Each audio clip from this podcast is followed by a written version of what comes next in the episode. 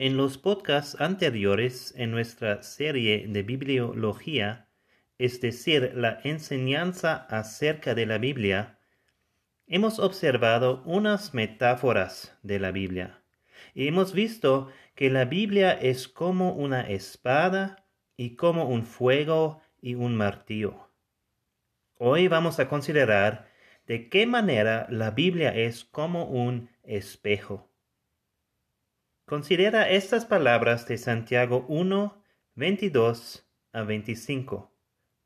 Oye la palabra de Dios. Pero sed hacedores de la palabra, y no tan solamente oidores, engañándoos a vosotros mismos.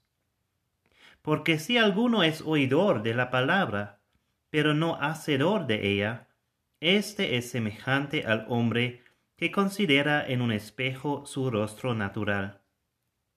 Porque él se considera a sí mismo y se va, y luego olvida cómo era.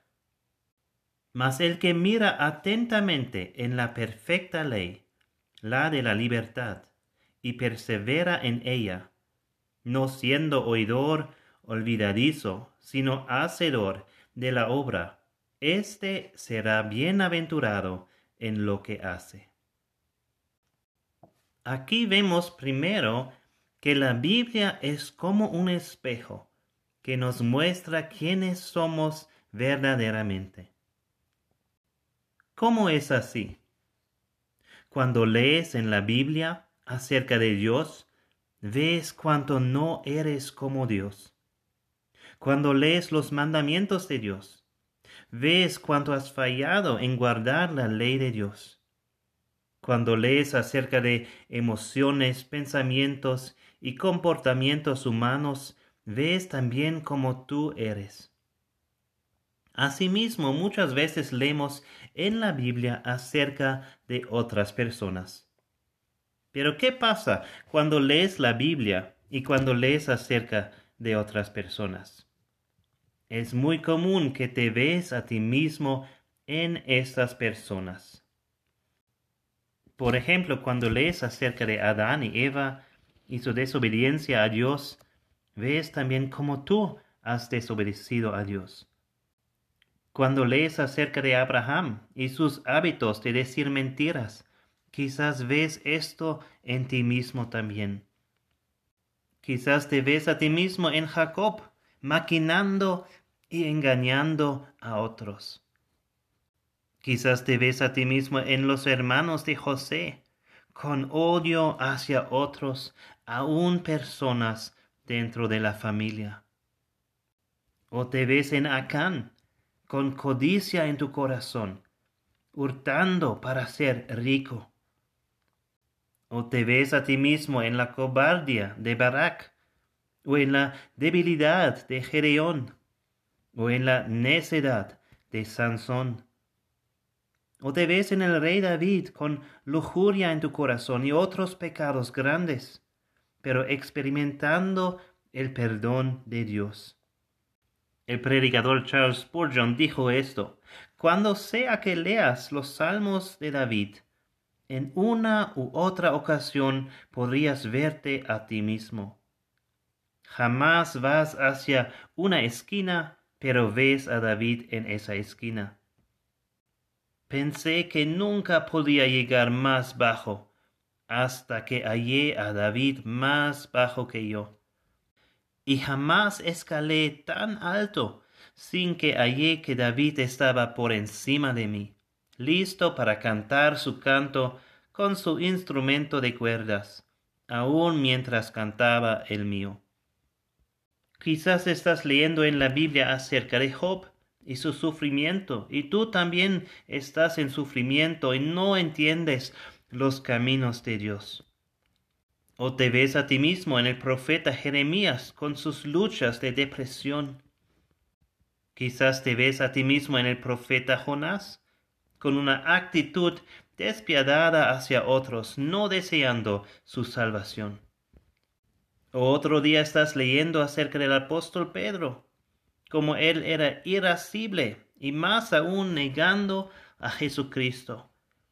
Y ves también como tú eres como él, ¿O te ves a ti mismo en los apóstoles Santiago y Juan, buscando ocupar los lugares más honorables? ¿O en otra ocasión estás leyendo acerca de Tomás y ves en ti mismo también una tendencia a dudar? ¿O otro día quizás estás leyendo acerca de los hombres ciegos en los evangelios y ves en ti mismo también una necesidad de luz, no física, pero luz espiritual. Puede ser que te ves en los leprosos o los pecadores de los evangelios, con una necesidad de purificación espiritual. O puede ser que te ves en los fariseos, que eran limpios por fuera, pero sucios por dentro y también necesitaban esta purificación espiritual. O quizás te ves en Lázaro con una necesidad de vida espiritual. Y hay muchos otros ejemplos de personas en la Biblia de los cuales leemos y quienes nos muestran nuestro propio estado de nuestro corazón. El teólogo Sam Albury dijo, Cuando lees tu Biblia, una de las cosas que pasa es que te muestra a ti mismo. Entonces, si la Biblia es como un espejo, ¿cómo deberías usarla? Cuando hablamos de un espejo, hay una manera buena, correcta y beneficiosa de usarlo. Y también hay una manera mala, incorrecta e inútil de usar un espejo. Consideremos primero la manera mala, incorrecta e inútil de usar un espejo. Veremos otra vez los versículos 22 a 24 del primer capítulo de Santiago. Pero sed hacedores de la palabra, y no tan solamente oidores, engañándoos a vosotros mismos. Porque si alguno es oidor de la palabra, pero no hacedor de ella, éste es semejante al hombre que considera en un espejo su rostro natural. Porque él se considera a sí mismo y se va y luego olvida cómo era. Aquí vemos el ejemplo de una persona que se mira en el espejo y se va olvidando cómo se ve. Esto es una situación muy típica de cómo hombres usan un espejo. Puedo pensar en mi propio hijo de siete años que no le interesa pasar mucho tiempo delante de un espejo. Él entra en el baño, pasa unos segundos delante del espejo y se va. No le importa tanto si su camisa tiene manchas, si su cara está sucia o si su pelo no está bien peinado. Sí es bueno mirar en el espejo, pero solo esto no es suficiente. Si no haces algo en cuanto a tu estado, si sales de la casa sin penarte, sin lavar tu cara sucia, sin poner bien tu ropa, entonces no tiene ningún sentido mirarte en el espejo. Y es lo mismo con la palabra de Dios. Es bueno mirar dentro de la palabra de Dios, pero no tiene sentido si no también vives conforme a ella. Quizás en tu caso tú también estás haciendo más que solamente leer o escuchar la palabra de Dios. Quizás estás estudiando la Biblia, subrayando versículos, tomando notas durante sermones, meditando sobre la Biblia, memorizándola, enseñándola y otras cosas. Pero todo esto no tiene ningún valor si no estás también obedeciendo la palabra de Dios. El comentarista Matthew Henry dijo, si oyéramos un sermón cada día de la semana y un ángel del cielo fuera el predicador, no nos llevaría nunca al cielo si nos apoyáramos solamente en el oír. Solamente leer o escuchar la Biblia no importa cuán diligentemente, no hace una diferencia en tu vida. Si solamente estás leyendo o escuchando la palabra de Dios, pero no viviendo conforme a ella, no es de ningún valor para ti. De hecho, solo leer o escuchar la palabra de Dios es malo para ti en este caso, porque te estás engañando a ti mismo. Cristo nos dijo que será mejor para Sodoma y Gomorra que para personas que escuchen la palabra de Dios y no viven conforme a ella. Es mejor entonces no leer ni escuchar la palabra de Dios y acerca de la grandeza de Dios y sus grandes obras y continuar en tu pecado, que continuar en tu pecado después de haber leído o escuchado la palabra de Dios y acerca de su grandeza y sus grandes obras. Aprender acerca de Dios viene con una responsabilidad, que es obedecer a Dios. En Mateo 11, los versículos 20 a 24, Jesucristo dijo, Ay de ti, Corazín, ay de ti, Bethsaida, porque si en Tiro y en Sidón se hubieran hecho los milagros que han sido hechos en vosotras, tiempo ha que se hubieran arrepentido en silicio y en ceniza. Por tanto os digo que en el día del juicio será más tolerable el castigo para Tiro y para Sidón que para vosotras. Y tú, Capernaum, que eres levantada hasta el cielo, hasta el Ares serás abatida, porque si en Sodoma se hubieran hecho los milagros que han sido hechos en ti, habría permanecido hasta el día de hoy. Por tanto os digo que en el día del juicio será más tolerable el castigo para la tierra de Sodoma que para ti.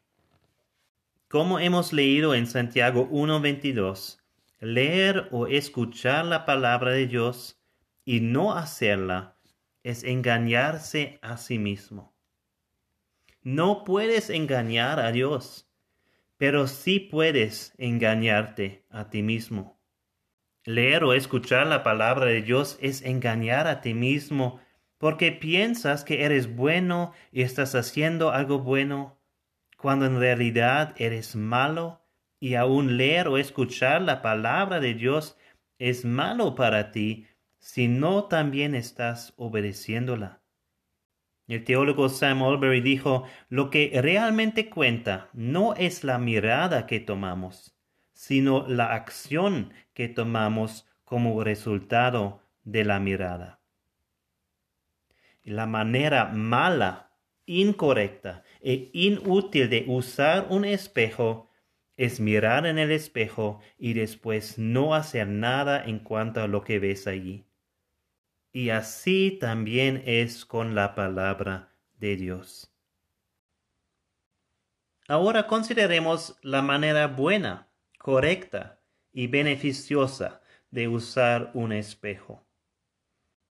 Leemos en Santiago 1, 25. Mas el que mira atentamente en la perfecta ley, la de la libertad, y persevera en ella, no siendo oidor olvidadizo, sino hacedor de la obra, éste será bienaventurado en lo que hace. Como los hombres típicamente pasan muy poco tiempo delante de un espejo, las mujeres son conocidas de pasar mucho tiempo delante de un espejo. Así también con mi hija que tiene cinco años. Muchas veces me pregunto ¿Dónde está mi hija? porque no la había visto desde mucho tiempo. Y cuando empiezo a buscarla, por fin la encuentra en el baño delante del espejo. ¿Y qué entonces está haciendo mi hija delante del espejo por tanto tiempo. Sí, está mirándose muy bien, muy atentamente, pero también está arreglándose para que se ve bien. Este es el bien uso de un espejo.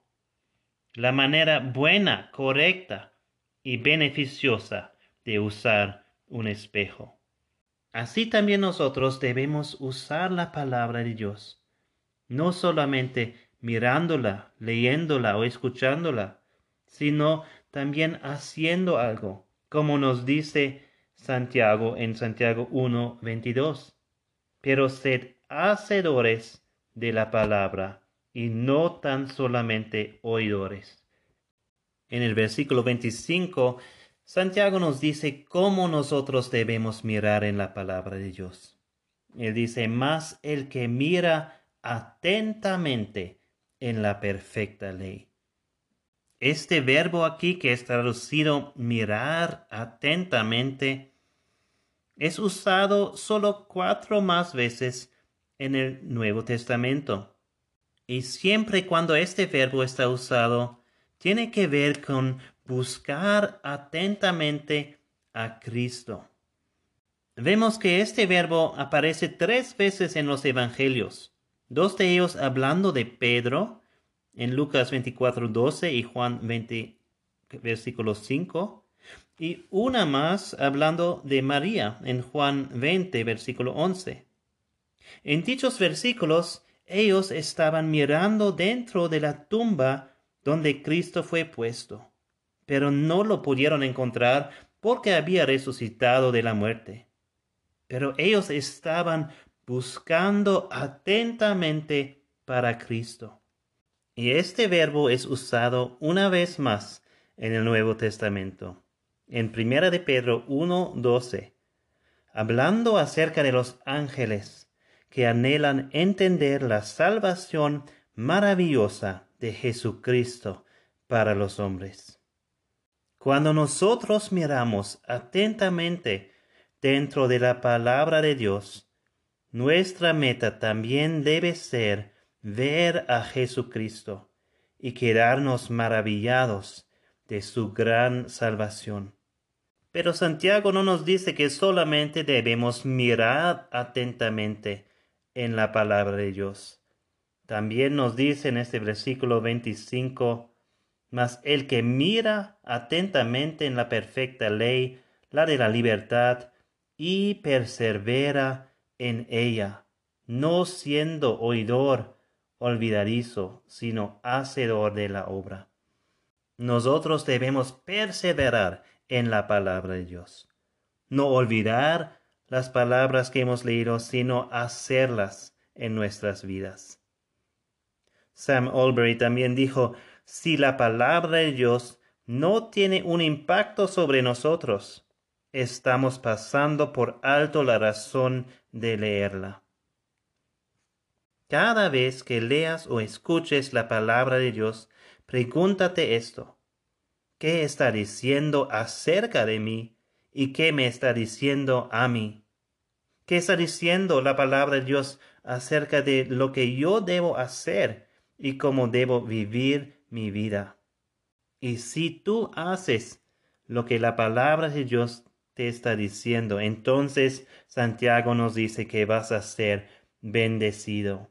Este será bienaventurado en lo que hace tendrás una bendición para siempre, eternamente. Y la bendición más grande que un hacedor de la palabra tiene es la salvación, que es por gracia por medio de la fe en Jesucristo. La salvación es sólo por gracia, sólo por medio de la fe en Jesucristo.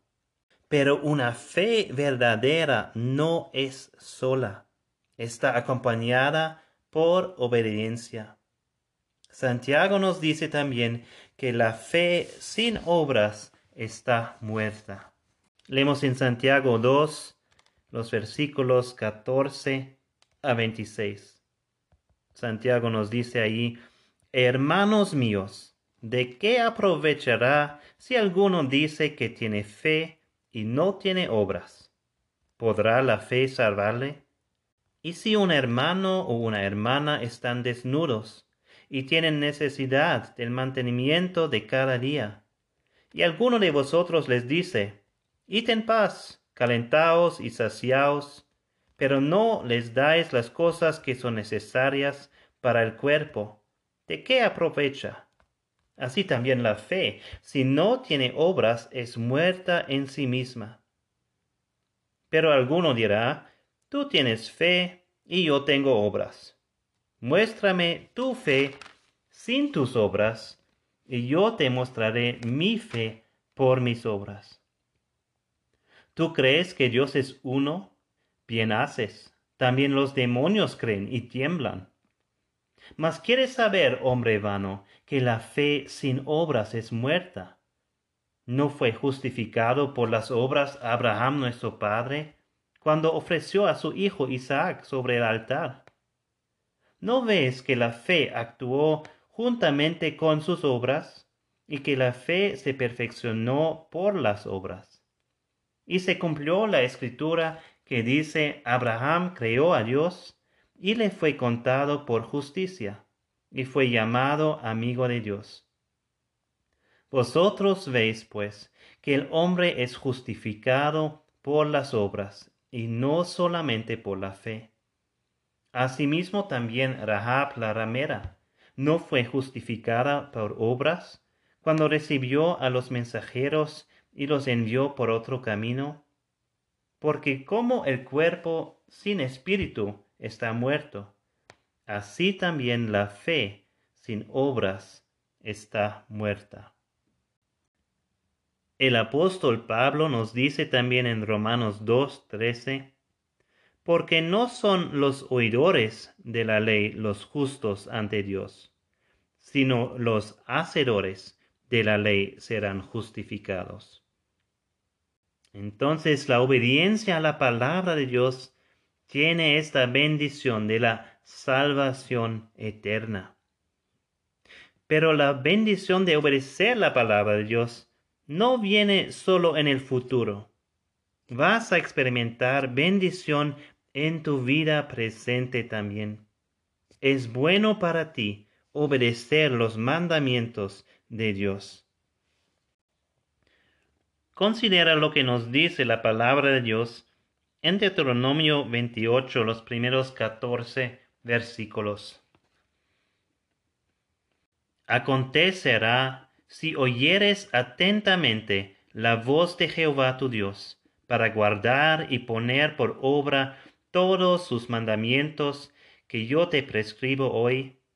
También Jehová tu Dios te exaltará sobre todas las naciones de la tierra, y vendrán sobre ti todas estas bendiciones y te alcanzarán si oyeres la voz de Jehová tu Dios. Bendito serás tú en la ciudad, y bendito tú en el campo. Bendito el fruto de tu vientre, el fruto de tu tierra, el fruto de tus bestias, la cría de tus vacas y los rebaños de tus ovejas. Bendita serán tu canasta y tu arteza de amasar Bendito serás en tu entrar y bendito en tu salir. Jehová derrotará a tus enemigos que se levantaren contra ti. Por un camino saldrán contra ti, y por siete caminos huirán de delante de ti.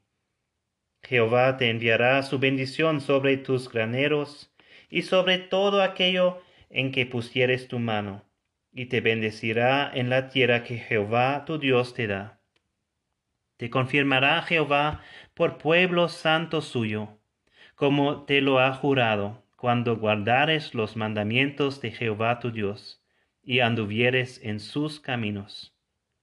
Y verán todos los pueblos de la tierra que el nombre de Jehová es invocado sobre ti, y te temerán. Y te hará Jehová sobreabundar en bienes, en el fruto de tu vientre, en el fruto de tu bestia, y en el fruto de tu tierra, en el país que Jehová juró a tus padres que te había de dar. Te abrirá Jehová su buen tesoro, el cielo, para enviar la lluvia a tu tierra en su tiempo, y para bendecir toda obra de tus manos. Y prestarás a muchas naciones, y tú no pedirás prestado.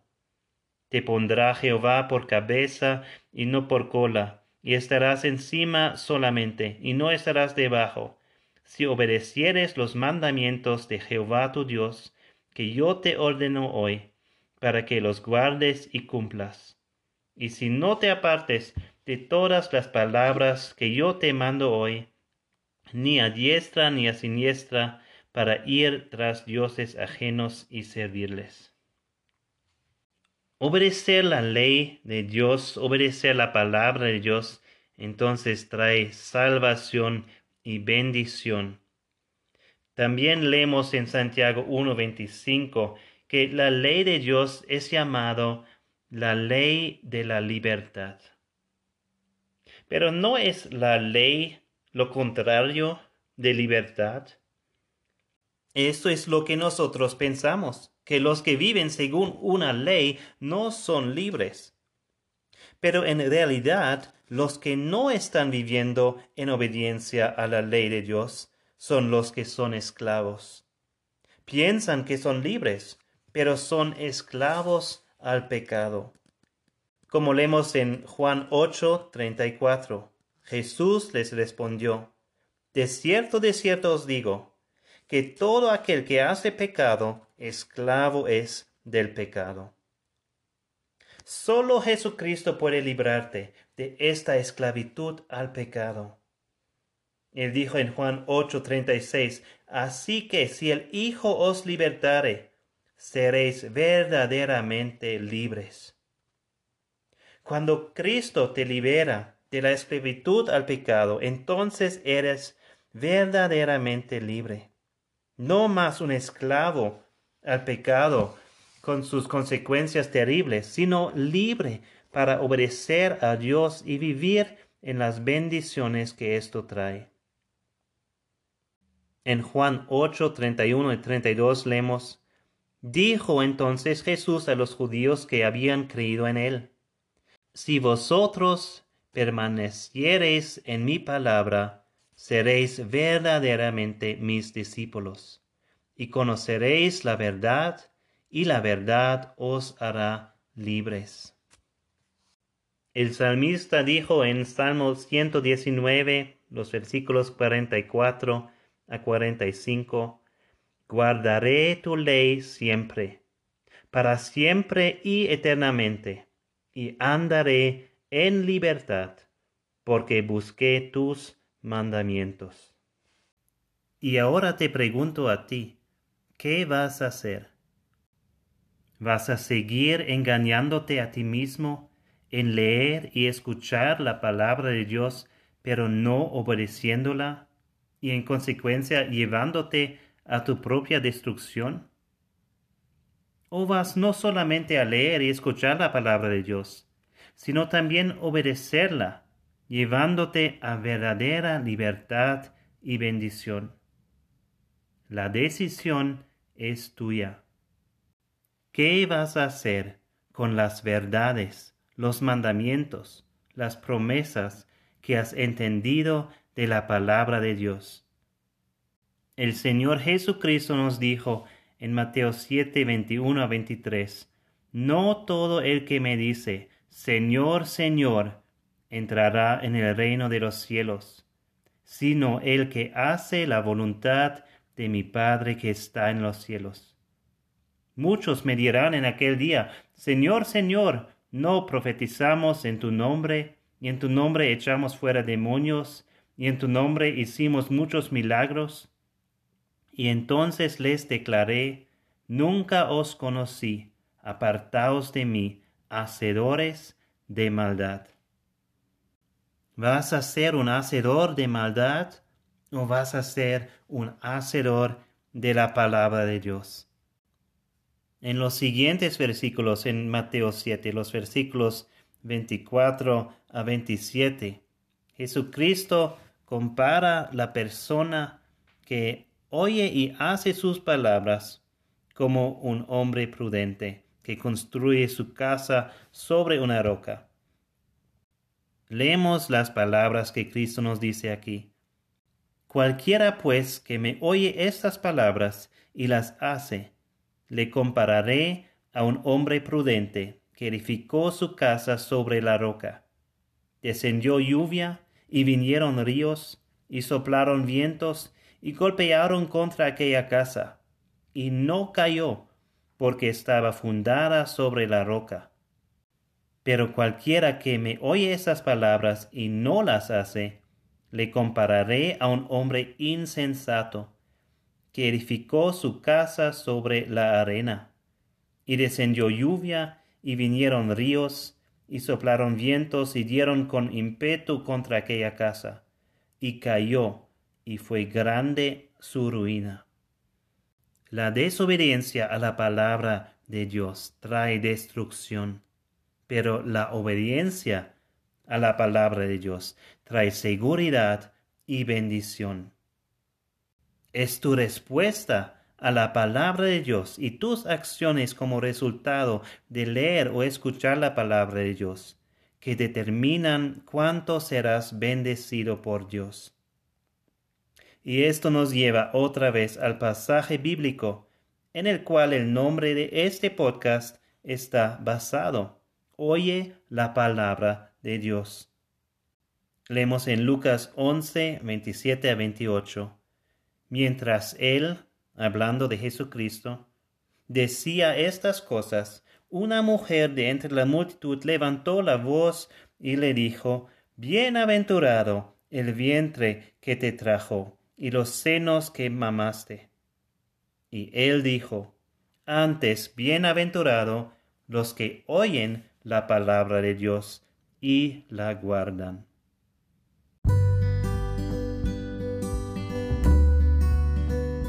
Oye, la palabra de Dios, un podcast acerca del mensaje de la Biblia. Bienaventurados los que oyen la palabra de Dios y la guardan.